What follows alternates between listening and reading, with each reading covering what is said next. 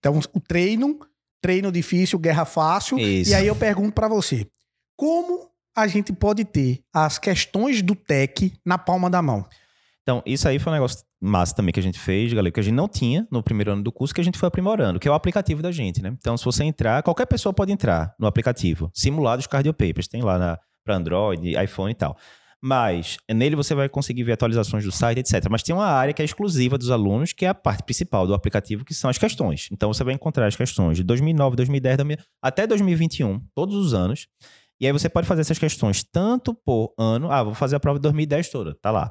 Quanto por assunto. Quero fazer todas as questões de semiologia dos últimos 12 anos, tá lá. Quero fazer todas as questões de miocardiopatia dos últimos 12 anos, tá lá.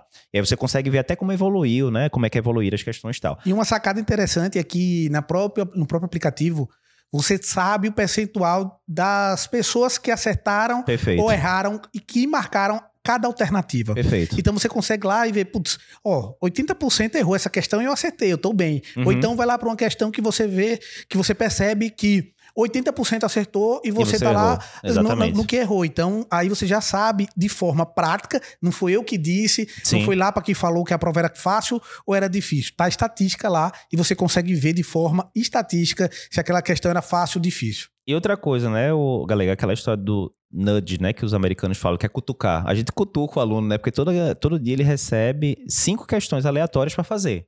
Quer ele queira, quer não, vai estar lá o, o aplicativo incomodando, entre aspas, né? Porque a pessoa sai da zona de conforto, ah, pô, hoje é quinta, tô meio cansado aqui, já chegando quase final de semana, não, mas vai lá fazer as cinco questões, porque a história da consistência. Na hora que você tá, imagina, cinco questões por dia, o ano tem 360 dias, então dá mais de 1.500 questões aí, só que você foi fazendo ali de pouquinho em pouquinho e tal. E isso somado com, com os simulados de centenas de questões e tal. Então, mesmo que- complementa, né? Mesmo que o iOS ou o Android não libere as notificações ah, de forma automática, a gente vai estar lá na nossa comunidade, vai estar lá na, na própria, no próprio e-mail, lembrando para que você realmente faça essas questões. Exato. Tá?